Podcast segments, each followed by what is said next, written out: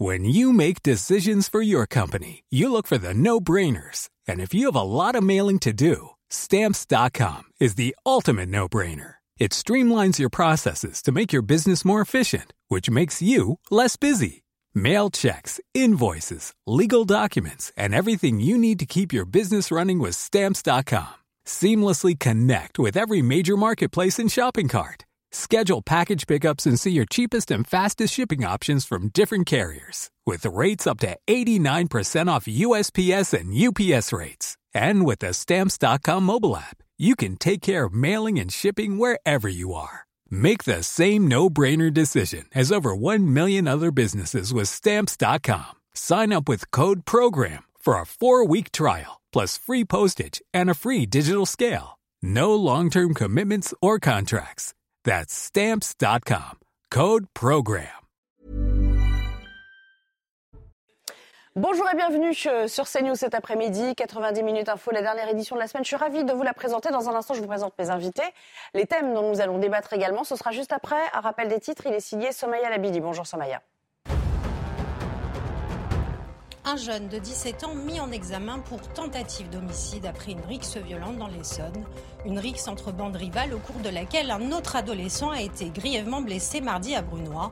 La victime touchée au foie a dû être élitreillée en urgence absolue jusqu'à un hôpital parisien. Hier soir, son pronostic vital était toujours engagé.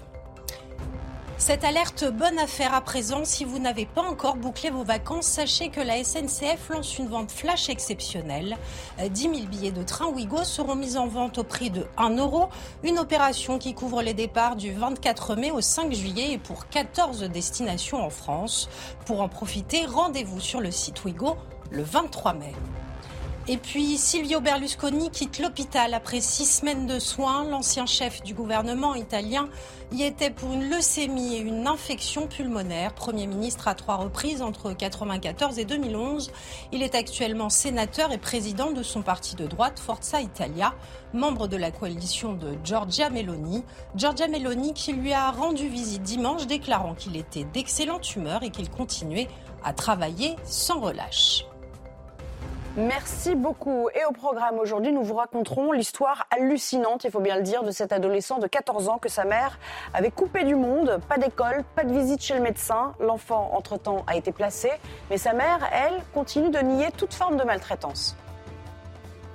En face de vous, euh, une mère qui a mal parce que son enfant euh, est, euh, est, dans un, un univers qui n'est pas du tout dans la bienveillance qu'il a connue auparavant, par, par moi-même, mais aussi euh, avec d'autres personnes. Voilà.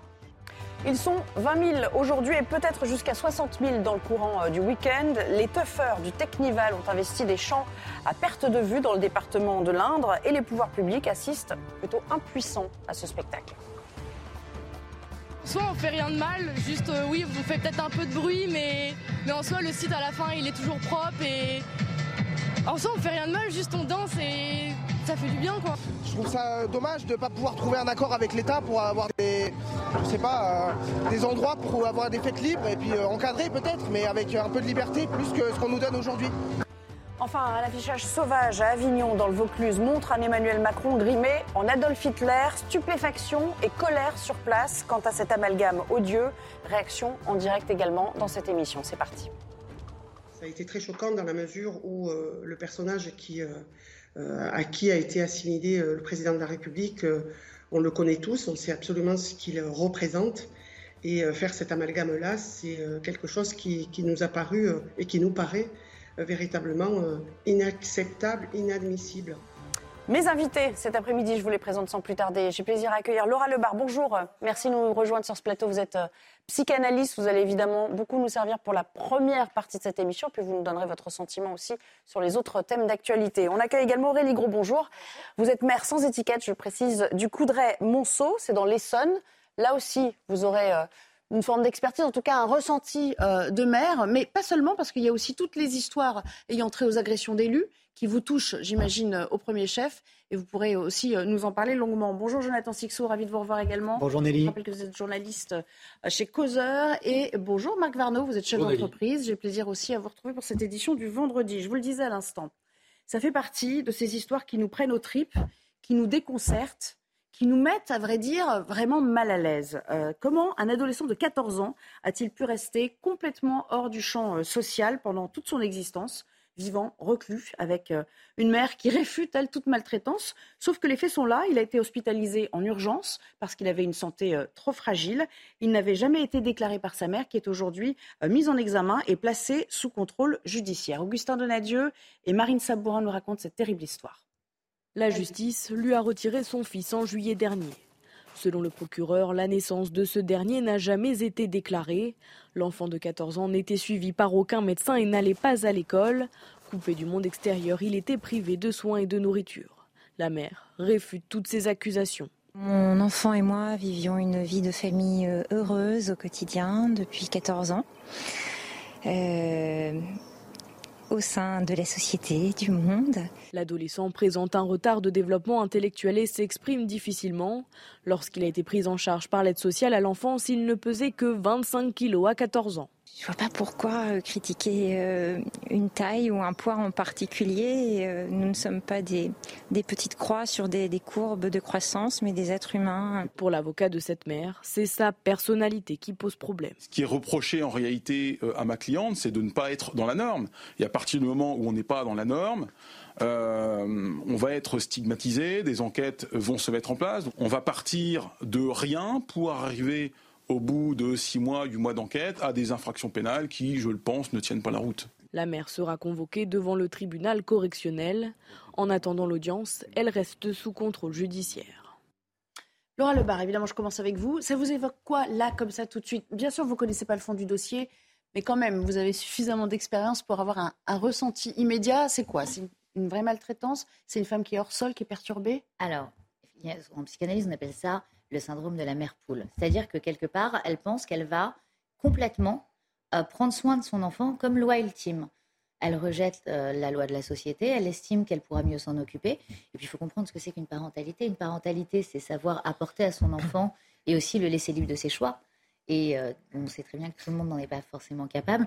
Peut-être que cette femme a du mal à le laisser grandir, elle veut l'infantiliser pour garder un contrôle enfin, ce syndrome, c'est quelque chose qu'on connaît en psychanalyse. Effectivement, quand elle dit il n'y a pas de maltraitance ou quand elle dit, on, l'entend dire, il est dans un environnement bien moins bienveillant.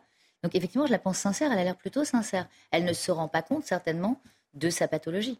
D'accord, mais en admettant qu'elle ait voulu le surprotéger. Ça n'explique pas quand même le fait que cet enfant ait, semble-t-il, des carences alimentaires et en tout cas une courbe qui suit absolument pas euh, les normes euh, les statistiques pour son âge. Je voulais l'infantiliser, c'est-à-dire que le refus de voir grandir son enfant, parce qu'en le voyant grandir quelque part, ça veut dire qu'il va s'éloigner du, du, cocon familial.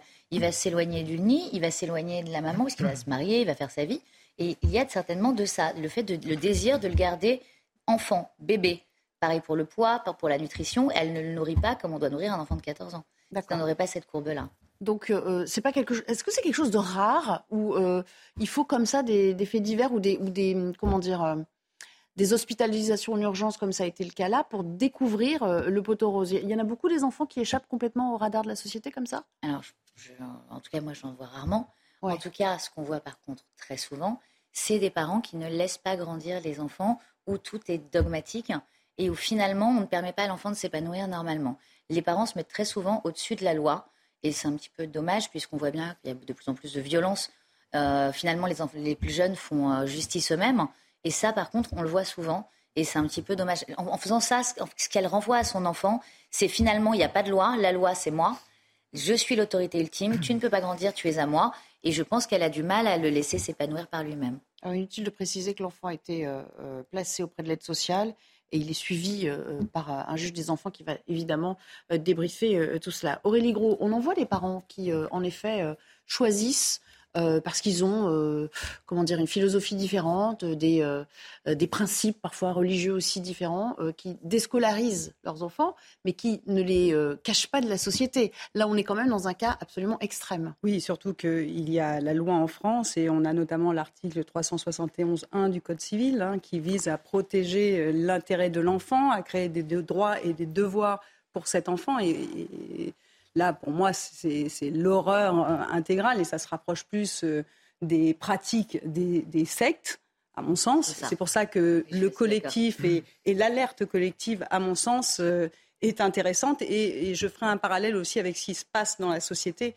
à l'heure actuelle, où on a de plus en plus de personnes qui se sentent en dehors des lois, qui respectent plus les institutions.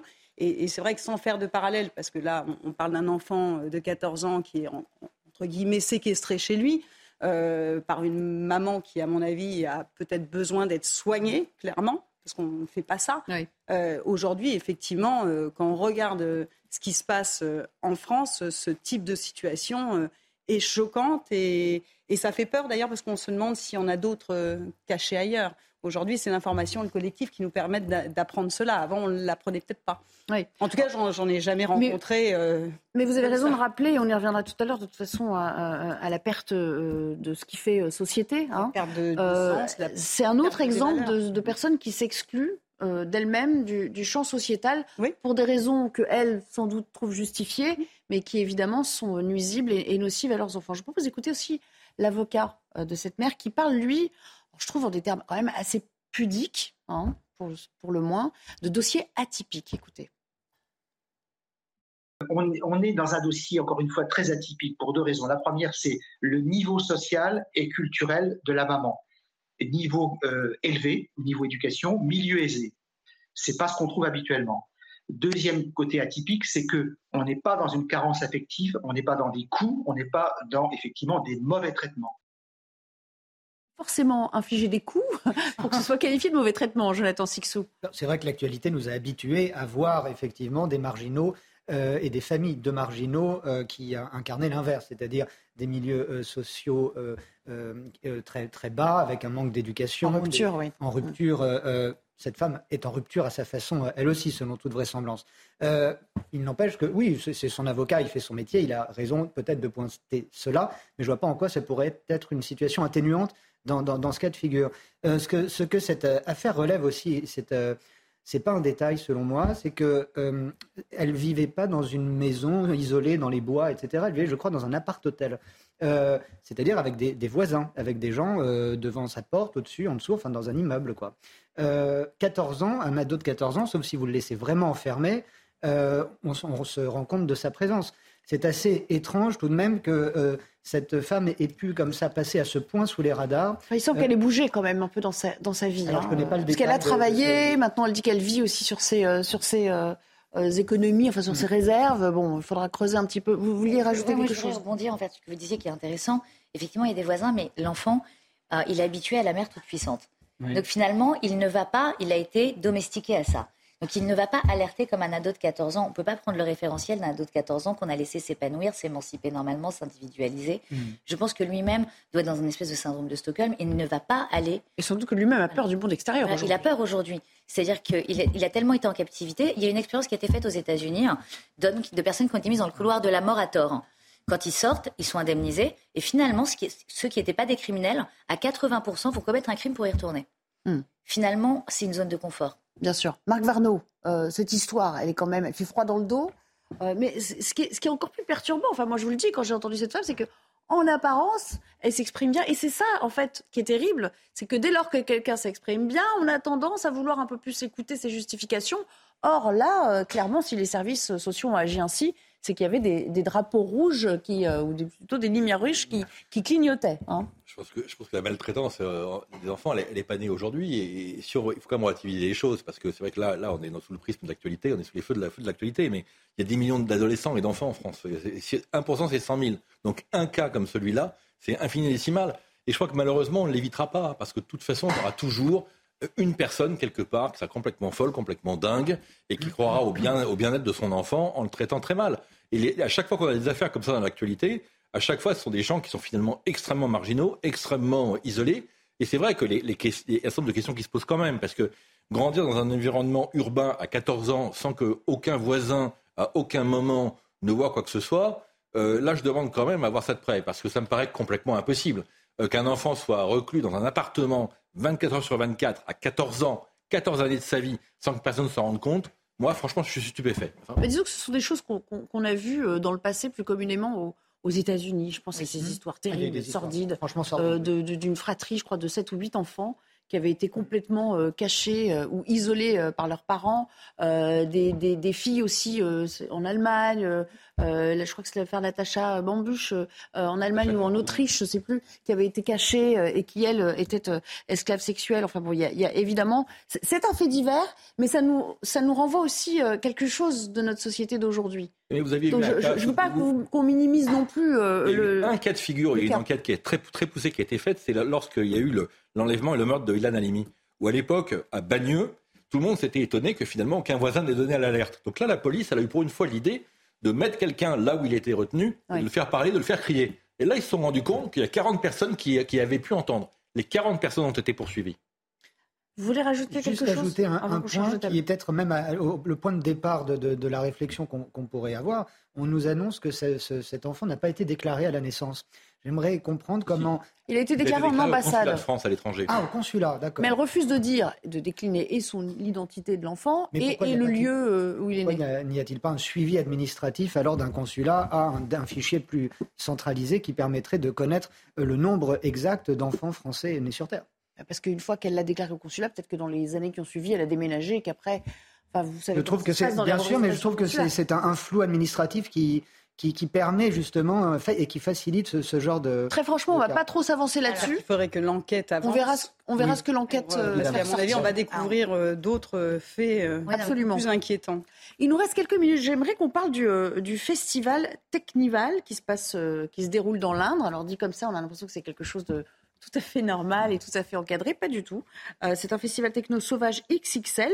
Malgré l'interdiction de la préfecture, les amateurs ont afflué dès jeudi dans les champs.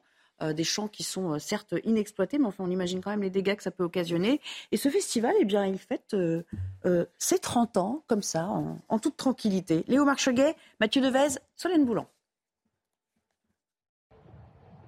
Des champs non cultivés, désormais jonchés de centaines de véhicules et de tentes. Depuis la nuit dernière, environ 20 000 personnes ont investi le site du Technival, ce festival de musique techno en principe interdit par la préfecture de l'Indre. Sur ce terrain privé, situé dans un petit village à 15 km de Châteauroux, la fête bat son plein depuis hier. Les teufeurs ont installé des murs de son sur 70 hectares. On vient faire la fête, chacun dans le respect et dans l'autogestion et c'est ça que j'aime dans ce milieu en fait, c'est le fait de pouvoir venir à un endroit sans être jugé et d'être libre. Les riverains, eux, s'interrogent sur la propreté du site une fois le festival terminé. Si ça va être nettoyé, euh, le champ c'est dans l'état qui va rester, puis euh, autour, les alentours, quoi, euh, les autres champs des voisins, comment ils vont être, quoi. Les déchets, quoi, tout ce qui est déchets et tout, j'aurais savoir là comment ça va se passer. Dans un point de situation communiqué en début de matinée, la préfecture décrit une situation stable sur le site. Une personne est en urgence absolue, 16 en urgence relative. Trois personnes ont été évacuées vers le centre hospitalier de Châteauroux. 240 gendarmes sont actuellement postés pour assurer la sécurité du site. À la suite de contrôles, deux personnes ont été placées en garde à vue pour délit routier et conduite sous l'emprise de stupéfiants. 23 verbalisations ont été réalisées pour possession de stupéfiants.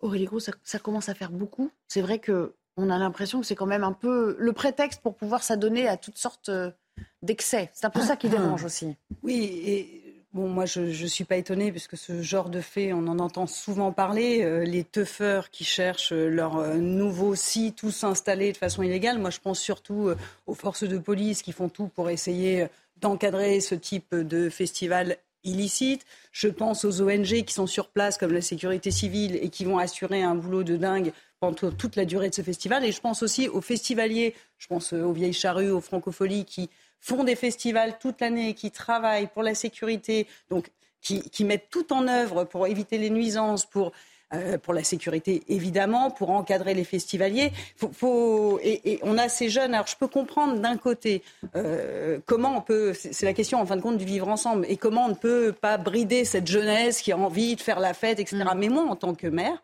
moi je, moi, je prends mes responsabilités, je, je suis mère. Aujourd'hui, on ne peut pas s'installer de cette manière-là sur un terrain, faire de la provocation, faire des nuisances et des excès comme ils le font. Pour moi, c'est vraiment le côté obscur et ça donne vraiment une mauvaise, une mauvaise image de la, de la jeunesse. Et je, je dénonce bah, totalement ce type de méthode. Je, je vous propose de les écouter, euh, ces jeunes, dans leurs mots, hein, euh, dans leurs propres mots, euh, expliquer, tenter de justifier et sans doute un peu minimiser ce qu'on leur reproche aujourd'hui. En soi, on fait rien de mal, juste euh, oui, vous faites peut-être un peu de bruit, mais, mais en soi, le site à la fin, il est toujours propre et en soi, on fait rien de mal, juste on danse et ça fait du bien quoi. Aujourd'hui, c'est sur un terrain non cultivable. Là, vous voyez aujourd'hui, il y a zéro cultivation sur le terrain. Donc là, il n'y a aucune dégradation. Le son, il est coupé de temps en temps pour que tout le monde range et nettoie euh, toutes les déchetteries qui peuvent traîner. Donc après, voilà, c'est de l'autogérance. C'est le rôle de tout le monde. Malheureusement, oui, il faut bien trouver un lieu pour ce genre d'événement et je trouve ça, je trouve ça dommage de ne pas pouvoir trouver un accord avec l'État pour avoir des, je sais pas, euh, des endroits pour avoir des fêtes libres et puis euh, encadrés peut-être, mais avec un peu de liberté plus que ce qu'on nous donne aujourd'hui. Drôle d'argumentaire, Marc Verneau. Ça nous dit quoi de cette jeunesse aujourd'hui? Bah, Ça nous dit que c'est une jeunesse qui, enfin cette jeunesse-là, hein, c'est une jeunesse qui n'est qui, qui pas au courant du fait qu'il y a des lois en France. Et l'argument qui consiste à dire on dérange personne, moi j'adore cet argument parce que ça veut dire j'en ai rien à foutre de rien pour aller clair. Grosso modo, je dérange pas, donc j'ai le droit de faire ce que je veux. Ce qui est quand même extraordinaire avec les fameux technivals, c'est qu'à chaque fois qu'il y en a un, il est, il est pratiquement interdit, à chaque fois, et à chaque fois ils ont lieu, et à chaque fois, eh ben, tout se passe normalement comme s'ils avaient été autorisés. C'est à se demander si la loi sert à quelque chose en France, puisque finalement, quand on autorise une manifestation, elle a lieu, quand on l'interdit, elle a lieu. Quand on autorise un, festival, il a lieu, quand on l'interdit, il a lieu. Arriver à un moment, si on veut rétablir l'autorité de l'État et faire en sorte que la loi soit pas respectée que par les honnêtes gens qui finissent par devenir une hyper minorité, mais que la loi soit respectée par tout le monde, il va falloir faire quelque chose. Moi j'ai une question. La c'est interdit. Comment se, fait- comment se fait-il qu'on ne les arrête pas? Alors, euh, la raison invoquée, c'est euh, une raison de sécurité, c'est-à-dire qu'ils ont peur de débordement, ça sera dit un petit peu plus tard. Euh, mais là, vous soulevez en effet un autre problème, enfin un autre problème qui est connexe, bien Non. sûr, mais qui est celui de la défaillance supposée de l'État, de l'anticipation ou du manque d'anticipation et du contrôle de ce qui est interdit. Très bien. J'aimerais juste qu'on reste un petit instant, et on aura d'autres réactions politiques, je vous, je vous rassure, qu'on reste un petit instant sur, sur l'aspect jeunesse avec la psy que vous êtes, Laura Lebar, sur même question en, en somme. Cette jeunesse-là, elle, euh, elle aspire à quoi aujourd'hui en faisant ce genre de choses? Alors, qu'on voit de plus, moi je vois. Il y a un côté plus- libertaire un peu? Depuis, non, c'est même pas de la liberté, puisque une liberté, elle a besoin d'un cadre. Sans cadre, on n'est plus dans la liberté, on est dans l'anarchie. Voilà. Et euh, finalement, ça se construit par l'éducation. On, on sait que l'éducation, depuis quelques années, elle est beaucoup plus laxiste. On le voit, on voit les conséquences de ça. Les parents sont de plus en plus démissionnaires. On a des parents qui lâchent complètement. Et finalement, qu'est-ce qu'on inculque à nos enfants quand on lâche l'éducation? Parce que la parentalité, c'est pas quelque chose de simple. Il faut se battre, c'est difficile, il n'y a pas forcément de reconnaissance immédiate. C'est pas facile. Euh, et effectivement, quand on est défiant, ce qu'on renvoie comme message à l'enfant, c'est l'autorité n'existe pas. Tu es libre, tu dois faire ce que tu veux. Et c'est vrai qu'il y a quand même depuis quelques années, moi je le vois en cabinet. Donc vous dites c'est propre à cette génération?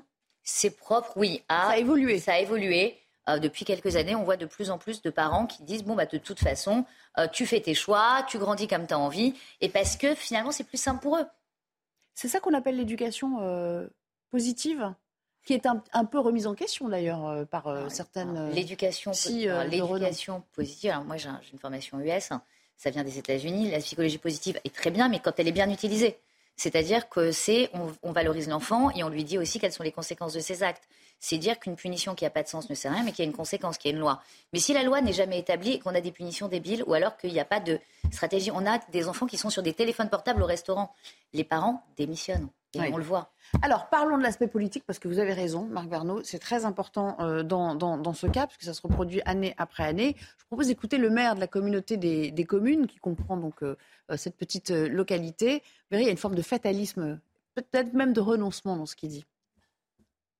Ce qu'il faut bien imaginer, c'est que quand vous avez 5-6 000 personnes euh, qui arrivent comme ça d'un seul coup, et euh, très vite on peut monter euh, à, à 10 000, hein, ce qui a été le cas très vite en, début d'après-midi hier, ce, jeudi.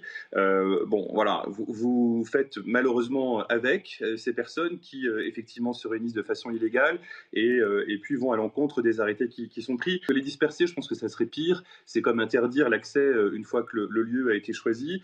C'est voir euh, en fait l'implantation de, plusieurs euh, mini technivals autour euh, du, terrain qui, euh, rassemble déjà euh, 10 000 personnes. C'est aussi ce que dit le, le fatalisme David Lisnard, mais qui lui critique évidemment maire Les Républicains de Cannes, terrain d'un agriculteur squatté, tout le monde dont le maire mis devant le fait accompli, gros moyens publics mobilisés pour accompagner, le terme est important, l'événement sauvage et l'apathie totale, donc l'acceptation de fait. Comment continuer ainsi? Vivement le redressement. Évidemment, David Lisnard, il fait de la politique. On sait quelles sont ses, ambitions, a priori, pour, euh, pour 2027, enfin en tout cas dans sa famille politique. Mmh. Jonathan, réaction? Ma réaction, euh, Nelly, euh, je vais employer un mot fort, mais qui est exactement le fond de ma pensée. Pour moi, ce type d'événement illustre et l'un des visages de la décadence de notre société. Décadence, et je pèse mes mots parce qu'il y a plusieurs degrés. Il y a déjà cette, cette jeunesse totalement déphasée, euh, à côté de la plaque, euh, ignorant les, lois euh, fondamentales de, la vie en société, dirais-je. décadence politique, à travers ce fatalisme que vous pointez, à travers ce renoncement. J'entendais aussi le préfet euh, le préfet de l'Indre. Euh, le préfet qui s'exprimera d'ailleurs euh, cet après-midi. On prendra a priori sa conférence de presse en direct des Petit. C'était ce matin ou hier. Il a, il a dit en gros c'est un événement festif, c'est interdit, mais on ne peut pas s'y opposer. ne développant en plus pas tous les arguments du maire que nous venons, du président de communauté de communes que, que nous venons d'entendre. Et, si vous voulez, tout ça participe de cette euh, déconstruction, de cette euh, décomposition de notre société. Mm. C'est ce que j'appelle la décadence. C'est une, c'en est une définition. Et euh, le, message envoyé est très clair. C'est open bar. C'est, faites ce que vous voulez. Qu'un événement soit autorisé ou interdit, c'est pareil. De plus, on sait que ces lieux sont des plaques tournantes géantes de trafic de drogue, évidemment, on laisse faire. Et c'est encore une fois les pouvoirs publics, c'est-à-dire notre argent, nos impôts, qui vont euh, euh, encadrer toute cette jeunesse turbulente pendant un week-end. Ils vont s'éclater, ils vont se défoncer. Et avec euh, des hélicoptères, on les a vus, avec 240 gendarmes, peut-être plus s'ils finissent par être 60 000 sur ces terrains squattés, parce que c'est du squat, ça va à l'encontre de la loi. Et on entendait l'un de ces jeunes que vous interviewiez, expert en, en agriculture, vraisemblablement, il nous disait mais il, n'y a pas de culture. Enfin non, il n'a pas dit il n'y a pas de culture, il, il n'y a pas de cultivation. Oui, c'est vrai. Euh, donc si vous, si vous voulez, euh, c'est un spectacle désolant et qui, on peut en, on peut en rire comme ça, mais euh, dans le fond, c'est terriblement attristant, je trouve. Au fond, au fond c'est un cas d'école, c'est-à-dire que ça soulève en effet, il y a plein de deux questions. Il y a à la fois la défaillance de l'État, pardon d'insister, Aurélie Gros aussi, mais quand on sait qu'année après année ça va se reproduire, on peut anticiper un minimum. Euh, c'est trop facile d'arriver après la bataille et de dire bah maintenant qu'ils sont là, on est obligé d'encadrer adéquatement parce que on risque le débordement et évidemment tout le monde a peur de la bavure dans ces cas-là. Mais il y a aussi un autre problème qui est soulevé, c'est qu'au moment où on tente de euh, dynamiter les points de deal un peu partout en France, euh, il y a cette petite musique qui monte sur le fait qu'il y a les consommateurs aussi qui participent du trafic de drogue euh, massif dans notre pays. Il faudrait peut-être s'atteler à ça aussi. Et là, ça donne un très mauvais exemple, au fond. Ah, ça donne un très mauvais exemple et on laisse euh, le maire. Alors déjà que les élus, en général, les élus locaux n'ont plus du tout envie de se représenter. On voit euh, le nombre d'élus qui démissionnent d'année en année. Ça devient très inquiétant pour nos institutions et pour nos communes en France et, la, et la, question de l'engagement aussi. Quand, quand on regarde, plus personne n'a envie de s'engager. Mais qu'est-ce que vous voulez vous engager? Ça, ça participe de l'envie de pas Alors que le maire ah est garant de la tranquillité publique. Vous imaginez un maire d'une toute petite commune, il n'a pas de service et il fait tout lui-même. Euh, on va dire qu'il ne touche pas d'indemnité. C'est-à-dire que c'est un vrai sacerdoce. Il est là pour sa commune, pour ses habitants. Et après, vous allez expliquer à des citoyens lambda, en tant que maire, je viens chez vous, je vous envoie la gendarmerie ou la police municipale pour tapage nocturne.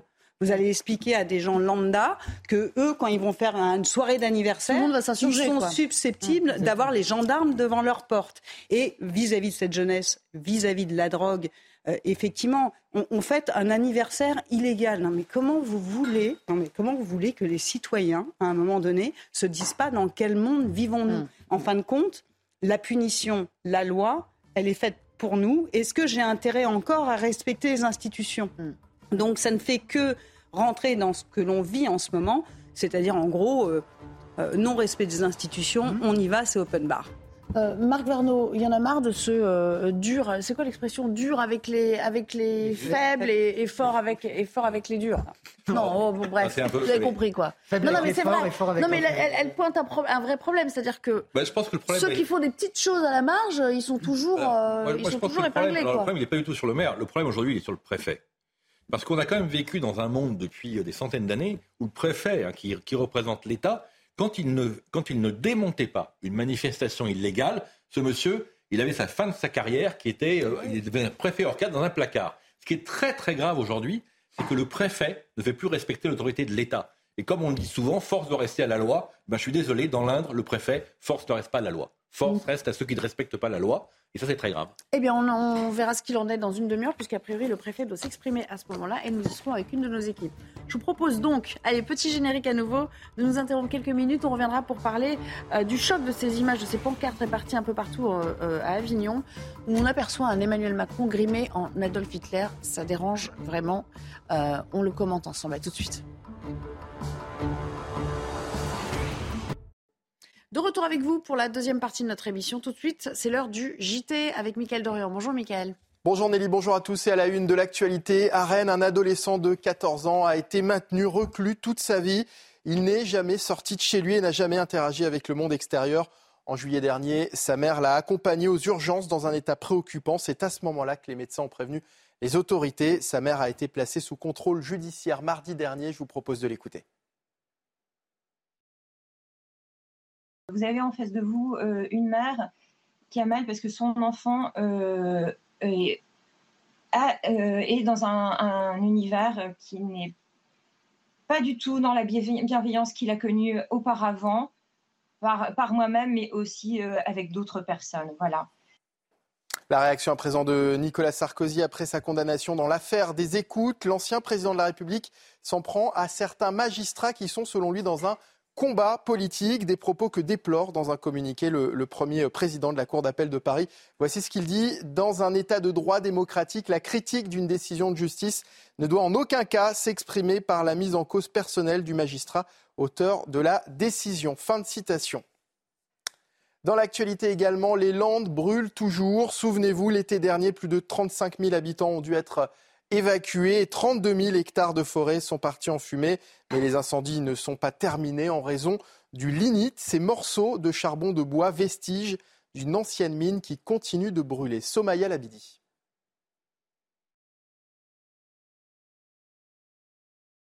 Sur les berges calcinées de ce lac de Gironde, des panaches de fumée continuent de sortir de terre, dix mois après les incendies dévastateurs de l'été dernier.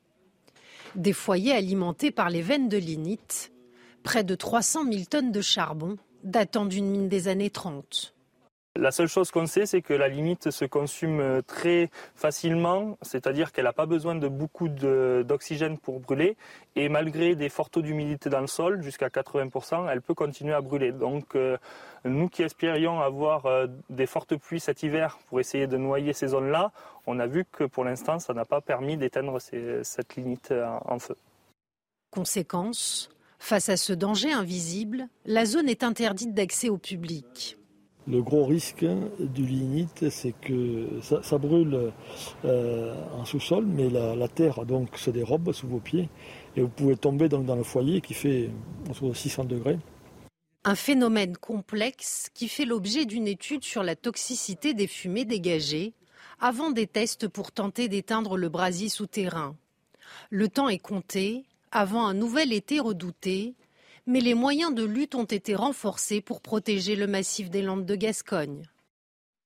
Les incendies qui ravagent actuellement l'ouest de l'Espagne. Plus de 550 personnes ont été évacuées. L'incendie qui, euh, depuis mercredi, progresse et son évolution est défavorable, assure la direction de la sécurité nationale en raison notamment des conditions météo.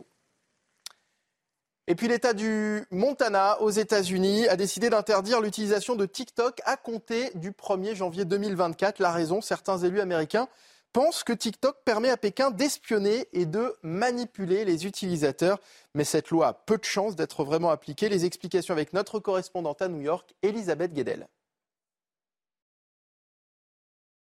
L'interdiction votée dans le Montana risque d'être très difficile à respecter. Tout d'abord pour des questions techniques. Selon cette nouvelle loi, ce sont aux magasins d'applications mobiles comme Apple ou Google de ne plus proposer TikTok dans cet état, donc de retirer l'application sous peine d'une amende de 10 000 dollars euh, à chaque infraction. Évidemment, euh, ces entreprises ne vont pas se laisser faire, d'autant que les utilisateurs, ceux qui chargent l'application, eux, ne risque rien. Ensuite, il faudrait que ça ne concerne que le Montana, que ça ne touche que les habitants de cet État. Or, le système de géolocalisation n'est pas assez euh, précis pour être efficace. Et puis, comment les autorités du Montana pourraient traquer le moindre chargement? Euh, Ce serait euh, violer la loi sur la confidentialité des données. Et là, on touche à un aspect constitutionnel. Cette nouvelle loi pourrait être anticonstitutionnelle contre le premier amendement qui garantit la liberté d'expression euh, aux États-Unis. Cette nouvelle loi est en tout cas déjà contestée devant les tribunaux. Il faut savoir que Donald Trump, quand il était président des États-Unis, avait déjà tenté d'interdire TikTok euh, dans tout le pays. Eh bien, ça avait été rejeté par un juge fédéral. Et voilà Nelly, c'est la fin de ce journal. L'actualité continue avec vous et vos invités pour la suite de 90 minutes info. Merci beaucoup, cher Michael. Et donc, nous allons parler du choc de ces images, ces pancartes, ces affiches sauvages réparties un petit peu partout dans la ville où on voit Emmanuel Macron grimé en Adolf Hitler, images scandaleuses, outrancières, insultantes. Entre-temps, une enquête a été ouverte pour injure publique envers le chef de l'État et incitation à la rébellion. Le résumé est signé Aminata Dem et Marine Sabourin. Elles sont apparues à Avignon hier sur les principaux axes de la ville. Ces affiches montrent l'image du président Emmanuel Macron caricaturé en Hitler, avec l'inscription 49.3 en guise de moustache. Un hashtag Agir ou subir y figure également, avec une mention Ceci est une illustration satirique. De nombreux élus ont aussitôt condamné ces affiches, à commencer par la maire socialiste d'Avignon. De tels agissements sont inacceptables, extrêmement graves et dangereux pour notre démocratie pour ce qu'il véhicule en amalgame et en raccourci historique. La présidente du parti Renaissance du Vaucluse a également réagi face à cette campagne. Elle dénonce un appel à la violence. Ça a été très choquant dans la mesure où euh, le personnage qui, euh, euh, à qui a été assimilé le président de la République, on le connaît tous, on sait absolument ce qu'il représente. Et faire cet amalgame-là, c'est quelque chose qui, qui, nous a paru et qui nous paraît euh, véritablement euh, inacceptable, inadmissible. Une enquête a été ouverte par la procureure d'Avignon pour provocation à la rébellion et injure publique envers le président. Les auteurs du placardage sauvage risquent jusqu'à deux mois de prison et 12 000 euros d'amende. Et pour réagir, nous sommes avec euh, Prisca Thévenot, députée Renaissance. Bonjour Prisca, merci d'être avec nous. Ça commence à faire beaucoup pour euh, ce qui euh, concerne la personne d'Emmanuel Macron, sa famille. Euh, ça commence à être un peu, comment dire, la côte d'alerte, j'ai envie de dire, a été atteinte pour ce qui est de, des violences envers l'autorité Bonjour à tous. J'ai envie de dire la cote d'alerte, elle est là depuis un moment déjà. Et je pense qu'il est peut-être temps aussi que collectivement on dise stop à l'hypocrisie générale les discours, les actes, les appels à la violence, euh, ça fait un moment qu'on les dénonce et ça fait un moment qu'on explique euh, que certains politiques, et j'insiste sur le certain, en sont euh, les premiers VRP.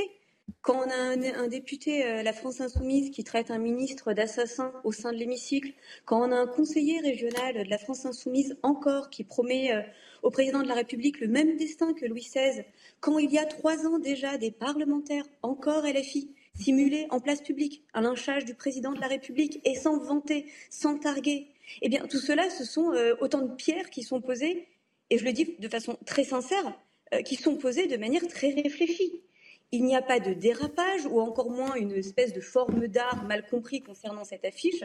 C'est une stratégie qui est bien pensée et qui vise à faire monter la pression à mettre autant d'allumettes, autant de bidons d'essence possible en attendant que ça flambe. Puis une fois que ça flambe, ils viendront se mettre en sauveur. Donc je pense qu'encore aujourd'hui, il faut qu'on arrête de se poser la question du pourquoi, du comment. On sait très bien comment ça continue à avancer. On sait très bien que nous sommes aujourd'hui dans une nébuleuse de discours du oui, mais je pense que ça suffit. Il faut qu'on en prenne tous la, la mesure, qu'on considère que nous ne devons plus rien accepter sur ce domaine-là. Prisca vous restez avec nous parce qu'on va étendre un petit peu la discussion euh, euh, au plateau. Aurélie Gros, euh, je rappelle que vous êtes maire d'une commune dans, dans l'Essonne.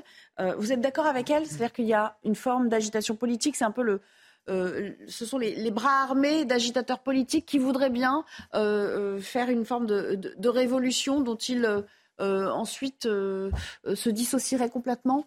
Nous sommes surtout dans un climat plus qu'électrique, un climat très inquiétant où carrément maintenant on est euh, face à face personnel avec le président de la République. Et à mon sens, il faut tous euh, euh, faire face à, cette déferlante contre les institutions, puisque le président de la République reste le garant, le garant de nos institutions, et on ne peut pas continuer dans ce climat-là, c'est-à-dire une hyper-personnalisation du pouvoir, qui est incarné aujourd'hui par Emmanuel Macron, qui est notre président de la République, qu'on l'aime ou qu'on l'aime pas, qu'on soit opposant ou pas, on doit le respecter. Et c'est pour ça que moi, je pense qu'il faut aller très rapidement, vu ce climat délétère qui est en France actuellement, vers... Euh, une réforme de nos institutions euh, en incluant beaucoup plus la société civile euh, dans, les décisions prises par les élus, ce que moi j'appelle de la concertation. Et ce sera d'ailleurs, puisque au-delà d'être maire, je suis aussi présidente d'un mouvement citoyen, la France vraiment, le ministère des citoyens, et j'organise maintenant depuis deux ans un sommet de la société civile chaque année où un grand nombre d'associations et collectifs se sont mis ensemble pour aller dans l'intérêt et, et co-construire des solutions pour nos décideurs, donc dans un intérêt positif, et la réforme des institutions est un des débats. Il faut réformer la. Euh, Moi, je pense qu'il faut réformer les institutions. il faut réformer les institutions. Le changement, cinquième, quatrième, troisième, vous pouvez leur donner tous les noms. C'est pas le problème. Il faut réformer les institutions avec le temps qui est le nôtre, avec la façon qu'on a aujourd'hui d'interagir tous ensemble. Je crois qu'aujourd'hui, c'est un débat qui doit être posé. C'est un débat qui avait été euh, d'ailleurs proposé par le président de la République, hein, qui devait être fait. Euh, on demande beaucoup plus de proportionnel euh, à l'élection législative. Ça a été confirmé dans les urnes à la dernière élection. Donc je pense que cette hyper-personnalisation du pouvoir qui est aujourd'hui incarnée par Emmanuel Macron, il faut que ça s'arrête parce que c'est dangereux pour notre société. on s'en prend à un homme et c'est hallucinant. Nul doute que cette suggestion va vous faire réagir Est-ce que ça passe par euh, une refonte, d'une certaine manière, de nos institutions aujourd'hui pour s'en sortir? Alors deux points. Euh, je ne vais pas aller euh, très loin du discours qui a été donné par Madame la maire en plateau. Je suis navrée, je n'ai pas votre nom, Madame. Aurélie Gros. Aurélie Gros. Aurélie, Madame Gros. tout à fait. première chose, je pense qu'il faut dissocier les deux, les deux sujets. Le premier sujet, c'est qu'il faut qu'on soit ferme et unanime face à la remontée de violence qui touche tout le monde, les élus en premier lieu, tous ceux qui représentent aujourd'hui l'État et l'autorité. En deuxième lieu, est-ce qu'il y a un sujet sur aujourd'hui euh, pouvoir aussi moderniser nos outils législatifs et démocratiques? Oui, sûrement. Et euh, d'ailleurs, ça fait partie aussi euh, des sujets que nous souhaitons porter. En revanche, je mets juste une alerte. Ça ne veut pas dire que nous ne devons pas y aller et ce n'est pas un discours de fatalité que je suis en train de dire. C'est sur le sujet de comment on le fait. Parce qu'aujourd'hui, c'est vrai, j'en étais une des premières porteuses, c'est oui, on voulait plus de, de proportionnel au sein de l'hémicycle. Force est de constater que cette proportionnelle, finalement, s'est retournée même contre euh, l'Assemblée nationale, puisque aujourd'hui, elle ne permet pas d'agir, elle ne permet pas de réformer, elle ne permet pas d'avancer de nourrir des débats, elle ne permet pas de faire en sorte que les différences des uns et des autres permettent de construire un discours collectif plus ambitieux, mais elle vient enrayer le système. Nous le voyons aujourd'hui depuis maintenant près d'un an. Euh, nous avons une dose de proportionnelle à l'Assemblée nationale, comme jamais ça a été vu. Et on est en train en permanence d'essayer de faire avancer euh, l'outil euh, législatif. Donc oui, pour démocratiser et euh, voir comment nous pouvons d'autant plus et toujours plus mettre le citoyen au cœur de nos actions politiques. Mais attention, peut-être à aussi être en capacité de revoir ce qu'on croyait être un idéal et qui, et qui finalement euh, se confronte à une réalité euh, euh, dans l'hémicycle qui n'est pas toujours agréable. Alors, mettre les citoyens au cœur de la réflexion, sauf que, Jonathan Sixou, quand on essaie de lancer des réformes d'initiative partagée, ça a un petit peu du mal à prendre et à, et à être accepté. Là, pour la question du référendum en particulier, c'est un blocage constitutionnel vraisemblablement qui pourrait faire débat et qui pourrait être euh, justifié qu'on change la marge. Euh, le sujet que vous lancez euh, et sur lequel a rebondi Priscatevno est un sujet, c'est un vrai débat qu'il va, il va falloir à un moment ou un autre repenser effectivement le rôle des citoyens dans, dans la Ve République. J'insiste sur le, maintien de la Ve, qui est un, outil incroyable et qui démontre crise après crise sa capacité de, renouvellement et sa solidité mais je ne veux pas qu'on dévie. Euh, ces affiches-là, euh, le climat de violence, le climat de violence euh, verbale, le climat de violence physique auquel on assiste depuis des mois, mm. je le mets de côté. c'est un autre sujet. Et c'est pas parce qu'il n'y a pas assez de représentation nationale ou quoi que ce soit. De... Non, mais il y a deux volets. Il y a deux volets distincts et j'insiste sur cette distinction à faire parce qu'effectivement, on n'a jamais eu une Assemblée nationale aussi représentative de la, vie politique de notre pays. Ça, c'est un fait.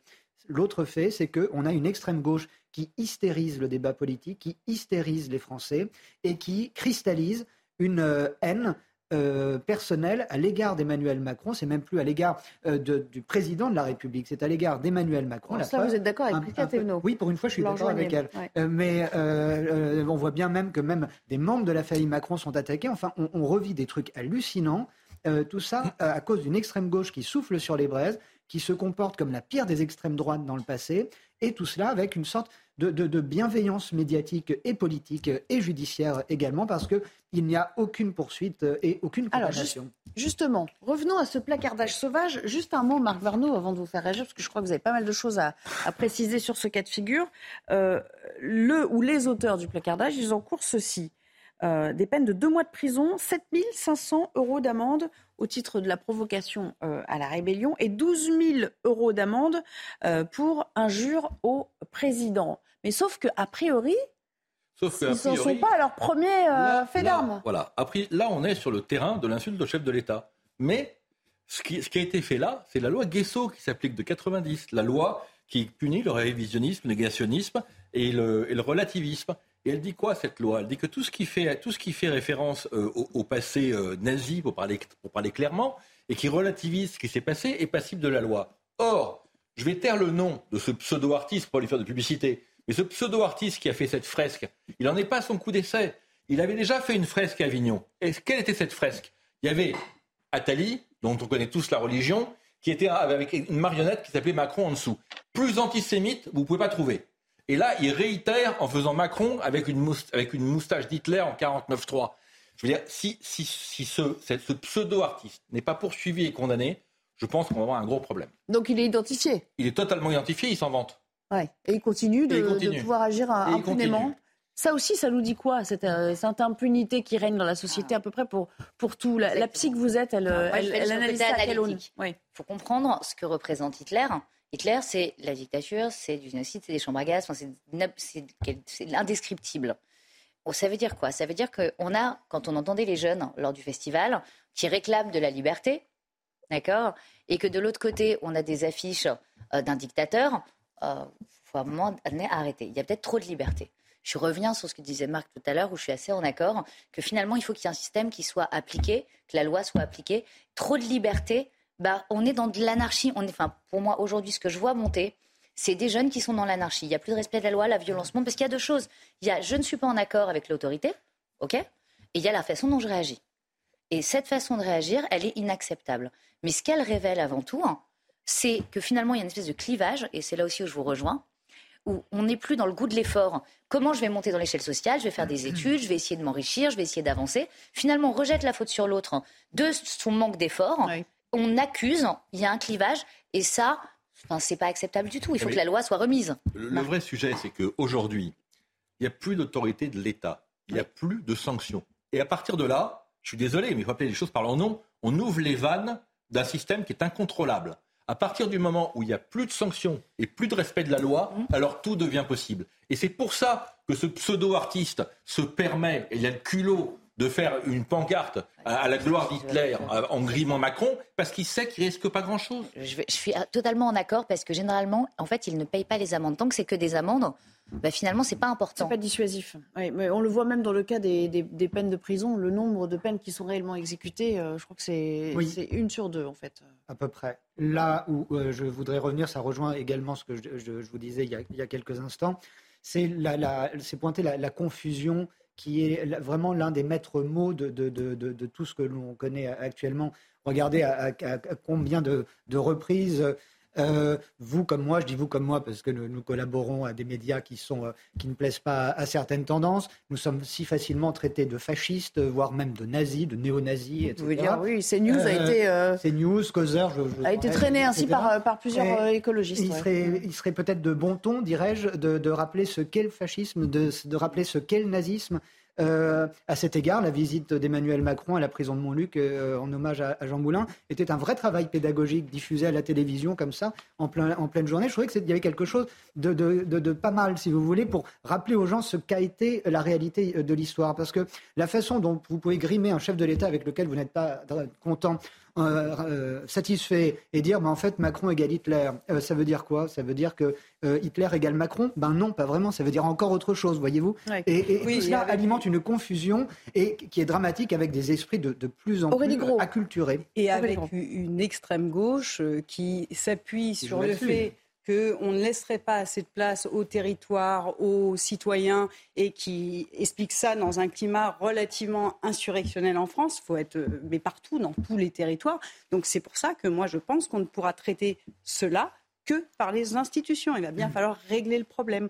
Donc euh, je, suis d'accord avec votre constat. Mmh. Aujourd'hui, il n'y a pas de condamnation sur cet homme-là qui se permet tout et n'importe quoi, une jeunesse qui ne respecte plus rien, les trois piliers de la République qui se cassent totalement la figure. Quand je parle des piliers de la République, je parle évidemment du consentement à l'impôt. Hein, ça paraît plus vraiment, euh, ça va plus de soi de payer ses impôts. On ne sait pas où ça Moins va. De 40% on parle du vote, les gens. Hein. sauf que si vous les payez pas, euh, vous êtes quand même euh, oui, vous êtes par les contrôles et rattrapés par la patrouille. à l'impôt dans le fond. Hmm. Je parle du vote où les gens ne veulent plus aller voter parce qu'ils savent plus vraiment pourquoi ils vont voter hmm. et du respect de la loi. Aujourd'hui, plus personne ne respecte la loi. Et quand les trois piliers ne vont pas, c'est que le pays est vraiment en très grand danger. Prisca Tevno, euh, qui nous euh, écoute et qui nous attend depuis un petit moment, j'imagine. Il a, il a été question euh, dans le débat ces derniers jours d'imaginer une amende ou des sanctions plus dures à l'égard de ceux qui s'en prennent aux élus, de la même manière que c'est prévu pour les forces de l'ordre. Est-ce que vous, vous êtes pour? Est-ce qu'il faut,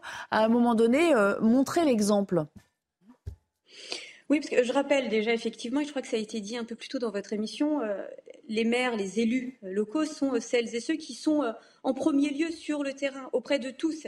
Ils font front, ils sont là jour, nuit, week-end, semaine, peu importe quel moment. Et je crois qu'ici, nous devons rappeler, saluer ce travail qui est souvent un travail très ingrat, puisque on vient les voir quand il y a un problème, mais on vient rarement leur dire merci. Et donc là, merci de, me permettre ce temps-là pour justement saluer tous ces maires, quelle que soit la formation politique, qui sont au quotidien engagés pour euh, les habitants de leur, de leur ville, euh, sans limite de temps, euh, et, vraiment souvent plus au détriment de leur vie personnelle et familiale.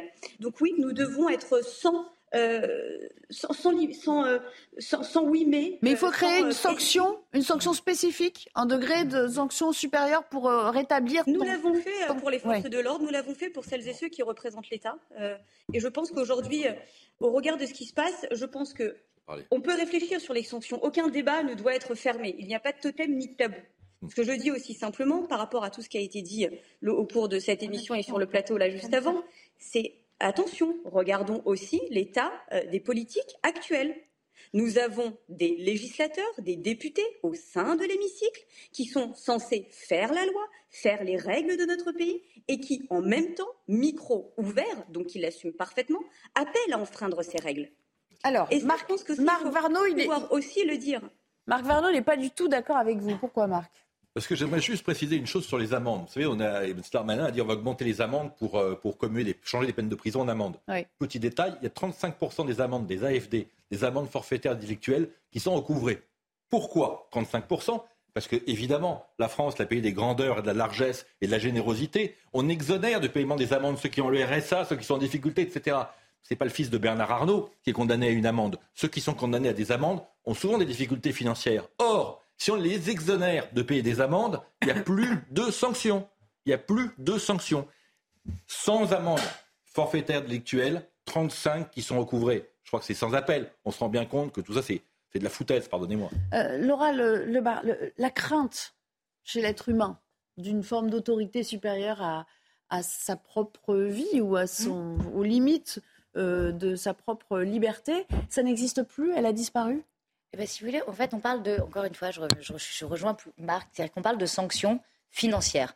Ça n'a pas de sens, finalement, ça pas de sens on, est en train de faire quelque chose d'extrêmement grave. On a le président qui, est en Hitler, on a des gens qui s'installent pour un festival. C'est des choses qui sont extrêmement graves. Maintenant, pour les impliquer dans la société, une sanction euh, financière n'a pas de sens. Ce qui pourrait avoir du sens, c'est des travaux d'intérêt généraux, par exemple.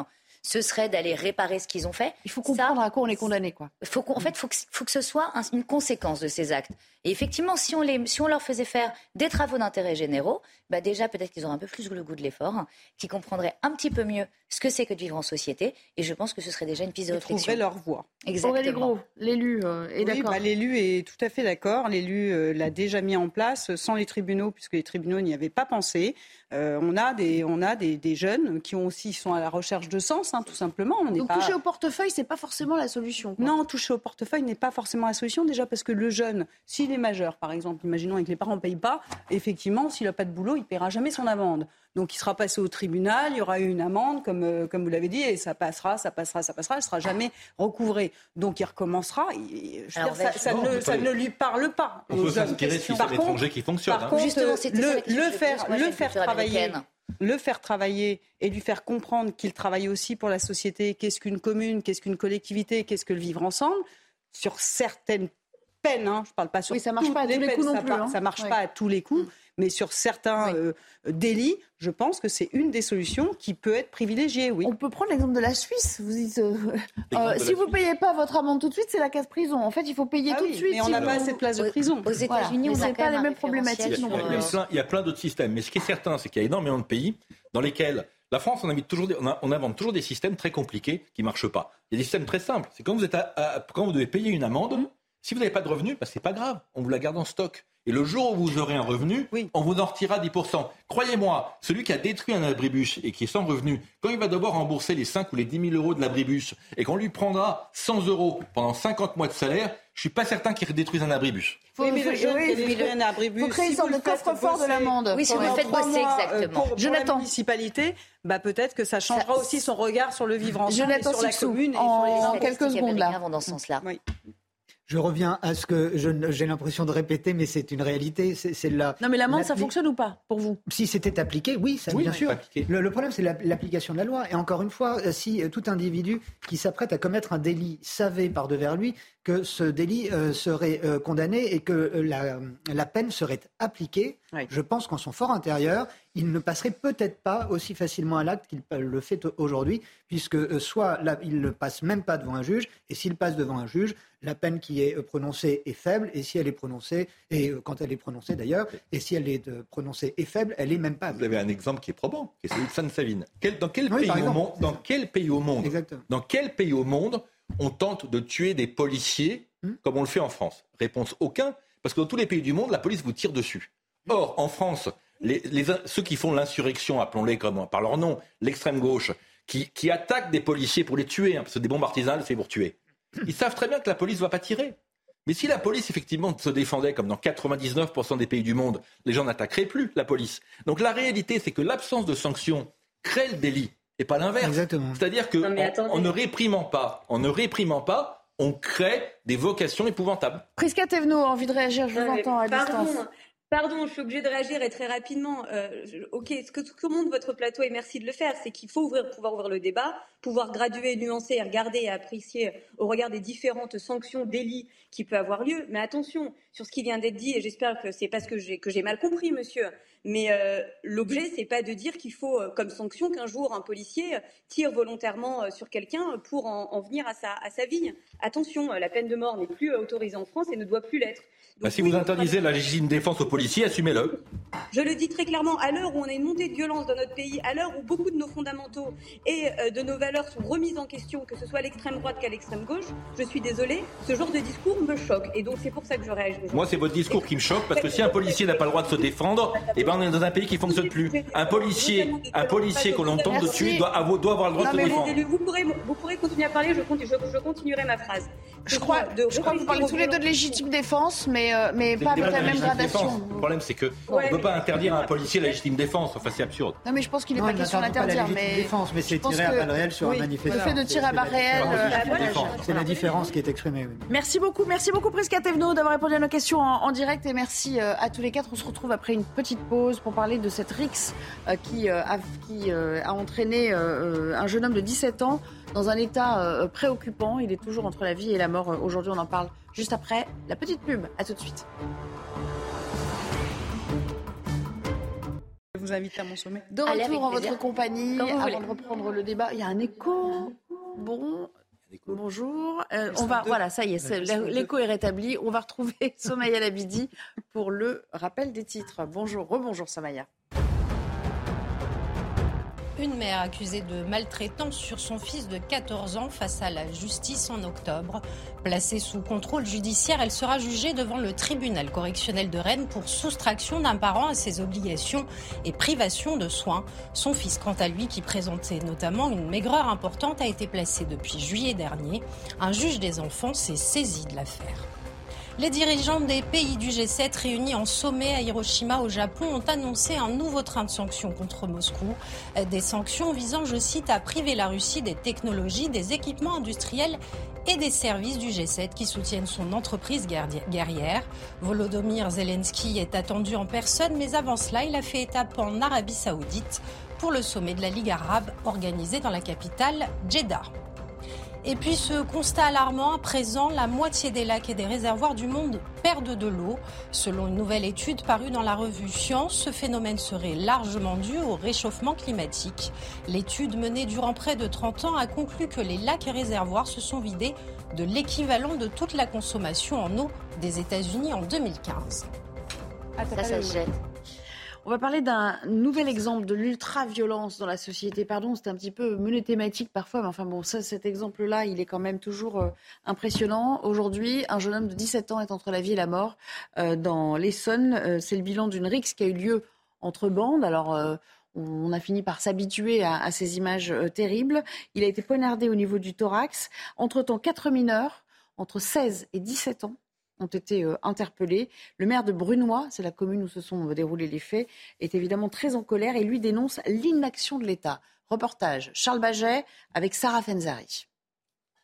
Quelques jours après l'hospitalisation d'un mineur de 17 ans, victime de coups de couteau lors d'une rixe à Brunois, les habitants sont sonnés. C'est inquiétant, mais c'est surtout surprenant parce qu'on a l'impression d'être dans une ville euh, très calme, euh, et, agréable et, bourgeoise. On a vu l'hélicoptère euh, se poser euh, en plein centre du rond-point, qu'on a vu deux voitures de, enfin deux camions de pompiers, des, voitures de police, des voitures de SAMU, les vigiles pirates qui étaient là. Ouais, c'était assez chaud. Touché au foie et au thorax, le pronostic vital du jeune homme est toujours engagé. Le maire, Bruno Gallier, juge l'action de l'État insuffisante. Je suis très en colère. J'ai l'impression qu'on fait ce qu'il faut localement. Mais où est l'État? En tant que maire, j'ai l'impression d'être seul au milieu du guet. En 2022, selon la préfecture, 17 alertes ont été diffusées via la messagerie CHAP sur le secteur Épinay-Boussy-Quincy et hier, et 8 en 2023, rien que sur la commune de Brunois. Aurélie Gros, je rappelle que vous êtes maire sans étiquette euh, du Coudray-Monceau, qui se trouve dans ce même département. Ce qu'il dit, là, cet élu à la fin, ça vous parle? Est-ce que ça participe aussi de l'abandon, de la résignation des élus vis-à-vis de la fonction? Évidemment, puisque c'est vrai qu'aujourd'hui, euh, on le voit, c'est assez dramatique. Euh, ces jeunes, il y, a, un monde parallèle qui se crée autour notamment des réseaux sociaux, et je pense qu'il y a vraiment quelque chose à faire autour de ces réseaux sociaux. Je parle de Snap, euh, tous ces trucs qu'utilisent les jeunes, où ils, arrivent à communiquer avec une rapidité, à se, remonter le bourrichon entre eux pour généralement des petites histoires ou des histoires de drogue. Hein, il ne faut, pas, faut pas se le cacher non plus. On a une police ou une gendarmerie, selon les zones, qui est active, mais qui manque crucialement de, moyens. Clairement, aujourd'hui, euh, si je regarde à l'échelle de ma commune, j'ai une gendarmerie qui n'est pas au plein de ses effectifs et qui couvre euh, six communes. Six communes avec euh, une jeunesse qui aime sortir, qui en manque d'activité et qui a un ils ne peuvent pas intervenir rapidement. Hein, et ils ne peuvent pas intervenir rapidement. Et à côté de ça, vous avez les maires. Et les maires, on met quoi en place? On met la vidéosurveillance qui fonctionne assez bien. On met en place la police municipale, qui sont des gros moyens pour nos collectivités hein, territoriales. Police municipale, ça coûte de l'argent, avec une tension au niveau du recrutement de ces policiers municipaux qui est énorme, c'est-à-dire qu'on n'arrive pas à recruter. Et à côté de ça, on a des jeunes mineurs qui vont être de temps en temps arrêtés, envoyés en garde à vue 24 heures, relâchés le lendemain. Ils vont recommencer. Après, c'est de la ville d'à côté qui se va. administrative pour rien. Beaucoup de paperasse administrative. Alors, il y a des choses. Moi, par exemple, ce soir, là, à 18h, je réunis en mairie les, citoyens vigilants. Bon, les citoyens vigilants, ça a participé à résoudre quelques émeutes de jeunes qui se lancent des mortiers. Et vous savez quelle est la réponse des jeunes à ça? Pour vous montrer la conscience dans laquelle ils sont. Alors là, c'est quand pas ils le cas. ont- Quand ils sont arrêtés, vous voulez dire? Quand ils sont arrêtés ou quand ils discutent entre eux, Mm. c'est oh mais ça va, c'était rien, euh, il n'y a pas eu de mort? Ah bah super, super, il n'y a pas eu de mort, bravo, génial. Non mais c'est-à-dire que la conscience, c'est-à-dire euh, ils ont plus de conscience des réalités. Donc aujourd'hui, il y a un problème, comme vous le disiez tout à l'heure, d'éducation. C'est quoi C'est les jeux vidéo aussi? Jeux vidéo. Non, mais parce qu'on et- meurt, mais on se relève dans le jeu et vidéo. réseaux sociaux, fake news, où ils rentrent dans un monde totalement parallèle. Et, et je pense que l'éducation au numérique Mhm. doit être une priorité de l'État. Il faut absolument aujourd'hui accentuer dans tous nos collèges, dans tous nos lycées, l'éducation au numérique parce que ça participe. Il y a toujours eu des, des batailles de bandes, Oui, il y a j'allais toujours eu des rixes, ouais, hein. j'allais m'adresser à la Mais hein. aujourd'hui, c'est eh, 16-17 ans. Laura Lebar, euh, la, la RIX, c'est un rite de passage, ça a toujours existé, Alors- mais, mais pas comme ça. Alors, je vais expliquer le côté analytique, mais je suis aussi docteur en neurosciences et je vais aussi expliquer ce qui se passe au niveau des écrans de façon neuroscientifique. Là, ce qui se passe, c'est que le cerveau, à force d'avoir des écrans, n'interprète plus l'être humain comme un être humain. Quand on est derrière un écran, il l'interprète comme un écran. Et ça, c'est un problème. Moi, quand il y a eu le Covid, j'en ai beaucoup parlé sur les réseaux sociaux parce que je suis très présente. Il ne faut pas être contre les réseaux sociaux parce qu'il y a aussi de très belles choses sur les réseaux sociaux qui se passent. Euh, je suis suivie par beaucoup d'ados justement qui sont en manque de repères et avec qui je peux communiquer. Et ça, c'est génial, en véhiculant un autre message. Il faut comprendre qu'on a eu un Covid où, les- où ces ados, il y a quelques années, ils avaient 13 ans, 14 ans, 12 ans, ils paraissaient inoffensifs, mais ils ont été derrière des écrans. Et donc l'interprétation du cerveau de façon scientifique est de la déshumanisation de l'autre. J'existe avant l'autre. Il y a quelque chose de très narcissique.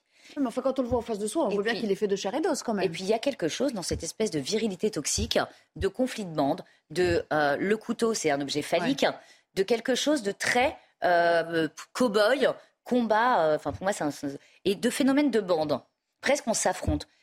Maintenant c'est pas la bonne solution, c'est pas la bonne méthode. Encore une fois, on peut ne pas être en accord. Cette montée de la violence est ce qui est pour moi le plus inquiétant, et surtout que ça communique effectivement beaucoup sur les réseaux. Euh, et je pense qu'il faut. À l'insu des parents aussi, parce que Snapchat, souvent, ce sont des comptes cachés. Et non, c'est surtout Et que le ça- message ça- s'efface au fur et à mesure. En plus. Donc on peut même pas Ça contrôler suppose quand même un contrôle parental renforcé. Jonathan Sixou, euh, un mot sur, euh, sur cette histoire. C'est Ces exactement sur ce point que je voulais euh, Ouais. euh, appuyer parce que je suis un peu euh, choqué, même si on le voit, les différentes affaires de, depuis de trop de semaines nous montrent que des mères effectivement sont seules et en première ligne euh, face à, à- à des, des degrés d'hostilité euh, inédits. En revanche, je suis choqué quand j'entends le maire de Br- Brunois nous dire que fait l'État. Pourquoi? Parce que je pense d'abord à, à ces jeunes de 17 ans, à ça nous aurait été euh, présenté, ils ne vivent pas euh, dans la rue, ils ne vivent pas en bande dans la forêt, ils ont des parents, ils en vivent fait. quelque part. Mm. Et euh, je suis pour, je suis de- vraiment choqué qu'on ne responsabilise plus les parents, le noyau familial, parce que l'éducation, arrêtons d'en demander à, à l'éducation nationale, qu'on attend de l'éducation nationale déjà de leur apprendre à lire et à écrire correctement. C'est loin d'être le cas. Et ensuite, on pourra peut-être Oui, parler d'éducation. l'école, c'est l'instruction. Exactement. Les parents, et l'éducation, c'est à la maison. Mm. Et toute l'éducation commence à la maison. Et quand on voit, alors écran, vous avez, je suis parfaitement d'accord avec votre analyse, mais ça ne suffit pas pour euh, expliquer et pour endiguer. Parce que aller dire à ces jeunes, mais euh, regarde ton écran deux heures de moins par jour, tu feras moins le, euh, tu feras moins le malin, ça marche pas comme ça. Et, euh, et, et je suis,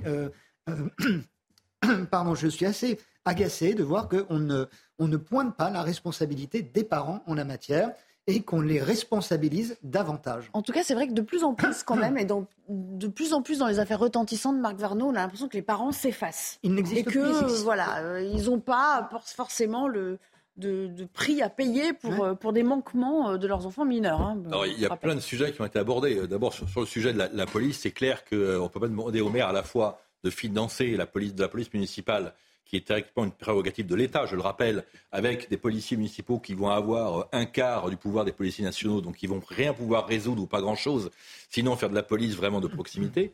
La deuxième chose, c'est que ces violences de bande, elles ont toujours existé, mais c'est le niveau de violence qui, qui est alarmant. Et là, encore une fois, c'est il y a l'absence de sanctions dès le départ qui provoque le crescendo. Moi, je suis désolé, on a abandonné toute sanction, notamment, notamment carcérale, euh, vis-à-vis des jeunes depuis longtemps. Aujourd'hui, vous avez des cas de figure. Dans un pays comme la France, 120 000 peines de prison non effectuées, 200 000, 200 000 personnes qui ont 30 cas au casier. hein. Juste ça. Comment voulez-vous convaincre ces gens-là, ces enfants-là, 140 ces ados-là, de ne pas s'étriper à coups de, couteau ou je ne sais trop quoi. Mais ils sont dans un monde d'impunité totale. Le fond du problème, du retour de l'autorité de l'État, il faut effectivement une justice qui fonctionne, et on en est loin. Et puis ici, il faut aussi, pardonnez-moi, des prisons. Tout ce qu'on a inventé d'autre de la prison, ça ne marche pas. Et c'est vécu par les intéressés comme de l'impunité. Donc il faut en tirer les conclusions.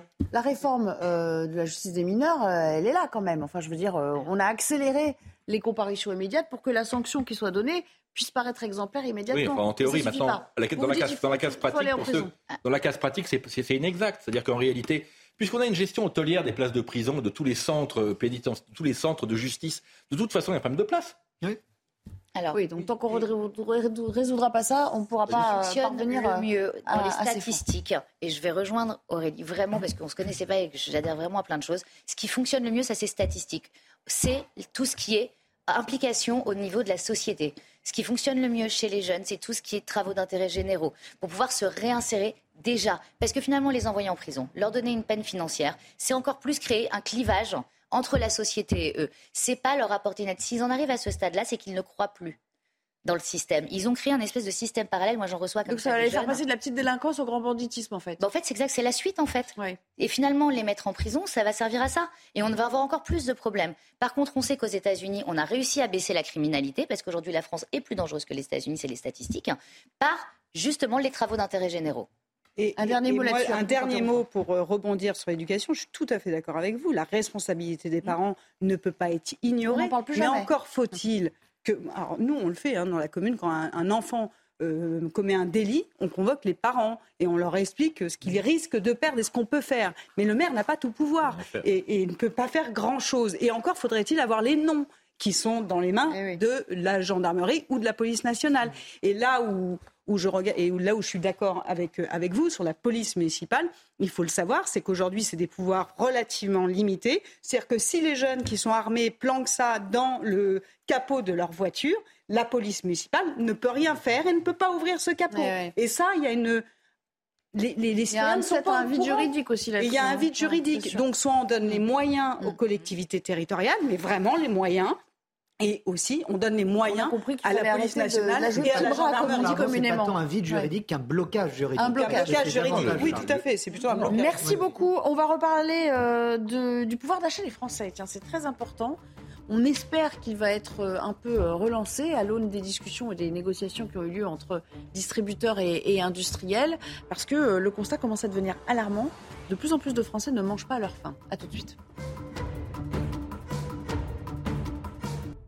Un peu de conso pour euh, euh, terminer cette, euh, cette émission de la semaine qui s'appuie sur une étude du Crédoc. Cette étude qui fait froid dans le dos parce qu'on y apprend en ces temps pour les Français. hein, on le sait, depuis plusieurs mois, on a de cesse de, commenter la perte du pouvoir d'achat et, l'inflation rampante.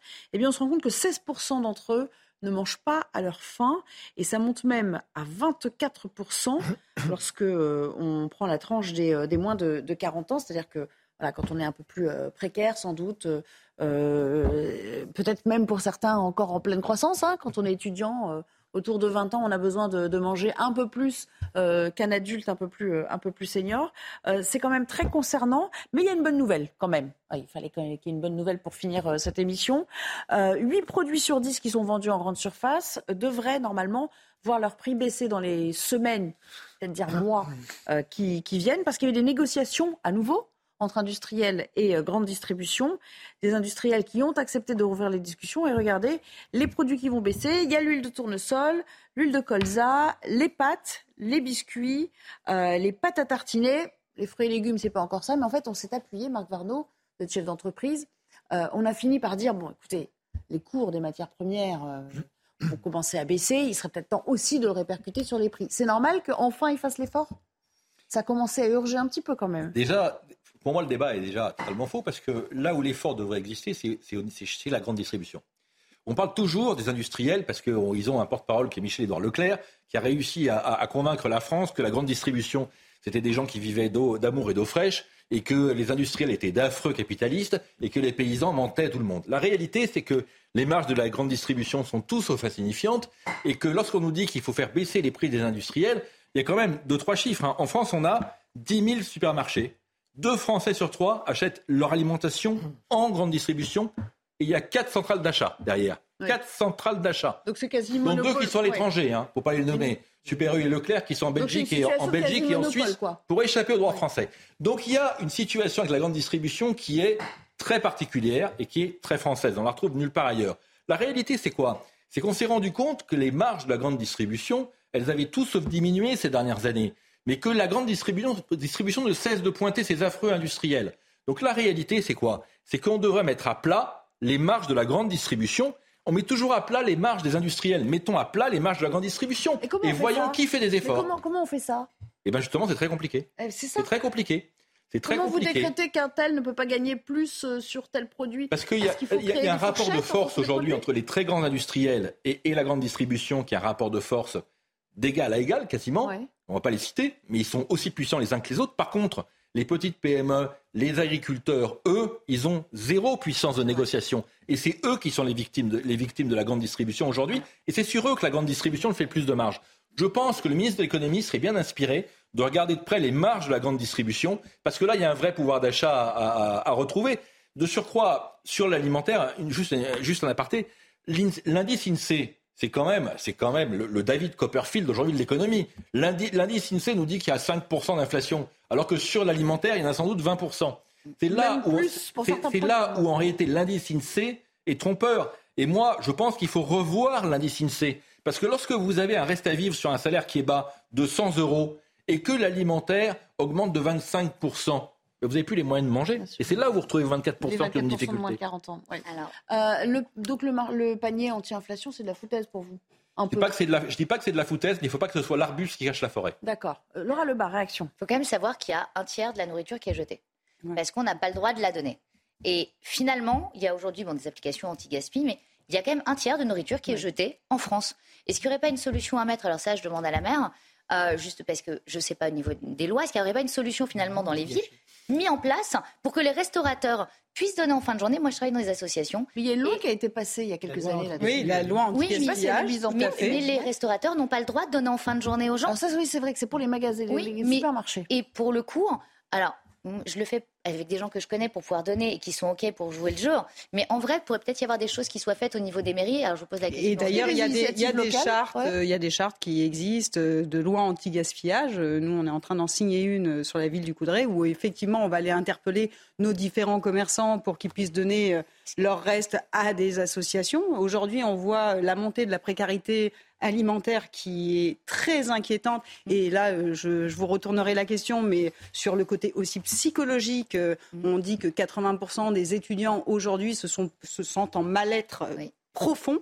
Donc euh, c'est quand même très inquiétant parce que c'est la jeunesse et ceux qui vont construire le, pays de demain. Alors il y a des formidables euh, associations, hein, l'équipage solidaire qui se mobilisent, mais qui sont absolument pas soutenus par, euh, par les forces publiques et par les institutions. Donc moi je pense qu'aujourd'hui il faut aussi soutenir nos associations qui répondent à ces enjeux de précarité alimentaire, que ce soit étudiants et ces étudiants ou autres. refusé le on a, on a hein. ce, jeune niçois de 18 ans. Je ne sais pas si vous vous rendez compte de la vitalité. Il y a encore des gens positifs en France, ça fait plaisir, qui a inventé une application euh, pour euh, comparer les prix, parce qu'aujourd'hui, les Français crèvent la dalle. Il faut être clair, il y a beaucoup de gens qui ne se nourrissent pas à leur faim. Et là où les collectivités peuvent agir, c'est au niveau de la jeunesse et dans les écoles publiques, en appliquant des tarifs relativement bas et encadrés, parce que souvent, c'est le seul repas qu'un enfant mange de façon équilibrée dans sa journée. Donc on a une vraie responsabilité en tant qu'élu local. Sur les pistes à, explorer pour euh, effectivement euh, aller plus loin que les simples baisses qui sont négociées euh, à la marge avec, avec les industriels. Et eh bien sur ce point, j'attends beaucoup, pour ne pas dire tout, de l'État. Pourquoi? Parce que l'État français a été en mesure, et nous l'a prouvé, de faire fléchir les banques, par exemple. Et euh, dans la balance des pas gentils, je pense entre banques et grands industriels, je ne sais pas trop euh, euh, qui est le plus lourd, c'était en 2008, durant la, crise financière. Nicolas Sarkozy a, eu un bras de fer incroyable avec les, avec les, banques et agences de notation. Et sans ce bras de fer gagné par le pouvoir politique et non par le pouvoir financier, la France serait depuis dans la situation de la Grèce et Nicolas Sarkozy à l'époque, avec euh, Angela Merkel de son côté, ont fait en sorte que le pouvoir politique était le plus fort et que, en tant que responsable politique avec une légitimité populaire, on n'avait pas à se laisser dicter sa vie quotidienne, à savoir de l'argent dans son porte-monnaie en l'occurrence, par des grands groupes, euh, bien souvent en plus extra-européens. Et euh, ce bras de fer a été gagnant pour nous. Donc aujourd'hui, quand j'entends, alors j'entends Monsieur euh, Michel-Édouard Leclerc régulièrement, j'ai compris euh, les histoires de négociations de fois l'an quelque chose comme ça qu'on ne peut pas vendre à perdre. on commence à certains, on est plusieurs. Les grands distributeurs sont peut-être aussi vertueux, voilà. vertueux qui veulent le faire paraître. Tous avoir une certaine connaissance en, la matière, euh, mais effectivement, on ne peut pas comprendre logiquement, enfin logiquement, décemment, pourquoi les, les alors il y a certes eu une demande faite des, des négociations à Bercy euh, autour de Bruno Le Maire pour que ces grands distributeurs essaient de, maintenir un certain nombre de produits euh, sous un certain euh, tarif. Mais ça n'est pas suffisant. Ces chiffres sont scandaleux et doivent absolument baisser le plus vite possible. Et je suis convaincu qu'avec un État volontaire, des politiques volontaires, eh bien, on pourrait y arriver. C'est formidable qu'il y ait un, un, tissu associatif qui pallie les manquements de l'État, mais quand on voit que l'État est capable de faire euh, de, prendre le dessus quand il y a beaucoup plus de zéro euh, en jeu, on pourrait s'attendre euh, à le voir un peu plus. sur, le, sur, le sujet du gaspillage alimentaire, juste, juste un mot. il ne faut pas oublier qu'on est dans le pays des 15 000 lois, des 135 000 articles de loi, et dans le pays des 400 000 normes. Or, la réalité, elle est peut-être affreuse, mais il faut la dire. La raison pour laquelle on a ce gaspillage alimentaire que vous souleviez, c'est en grande partie à cause de ces milliers de normes que nous adorons et que nous continuons à produire. Faisons sauter les normes. Ben les normes, par exemple, dans un restaurant, elles vous disent que si vous voulez faire ah une pomme de terre, il faut la faire passer par cet endroit et vous allez en gaspiller la moitié. Voilà, par exemple. Et donc, il y a du gaspillage alimentaire et il est significatif qui est créé par les normes. Alors, ce sera le dernier mot. Très rapide, avant de revenir à Aurélie. C'était tout à l'heure sur le plan psychologique. Aujourd'hui, si on veut aller à manger, il faut aller voir une association. Il y a un système qui est mis en place dans d'autres pays qui fonctionne. C'est-à-dire c'est des lieux qui mettent en place où les restaurateurs vont déposer euh, justement en fin de journée ce qui reste et où les gens peuvent se servir. Il n'y a pas d'humiliation.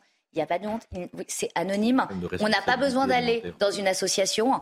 Et finalement, ça oui, ça permet de contourner la banque alimentaire. Et juste un mot pour nos agriculteurs, parce que la baisse des prix, oui, mais je pense aux agriculteurs qui ne sont pas rémunérés aujourd'hui au juste prix. Et on le voit, il y a d'ailleurs un film qui va sortir, euh, C'est qui le patron? Aujourd'hui, c'est le consommateur le patron. Et il faut absolument qu'on pense à ces agriculteurs et qu'ils ne soient pas les sacrifiés de ces baisses de prix par les grandes marques et les grandes enseignes. Donc on n'a pas fini le sujet, à mon avis. Absolument. Et petite incise, mais euh, on disait, parmi ceux qui se nourrissent, pas sûr qu'ils se nourrissent adéquatement non plus parce que hein, on a ils n'ont pas tous les moyens de se payer des fruits, des légumes et des oméga 3 pour aller bien. Et l'autosuffisance alimentaire avec nos agriculteurs, absolument, ça peut exister. Travaux d'intérêt généraux pour aller. Merci, c'était fort passionnant comme, euh, comme émission. J'ai eu grand plaisir à la présenter. Euh, euh, ce vendredi, dans un instant, Punchline, ce sera avec Elliot Deval. Et quant à moi, je vous dis à lundi avec grand plaisir pour une nouvelle édition de 90 minutes info. Merci Nelly. Merci, Merci.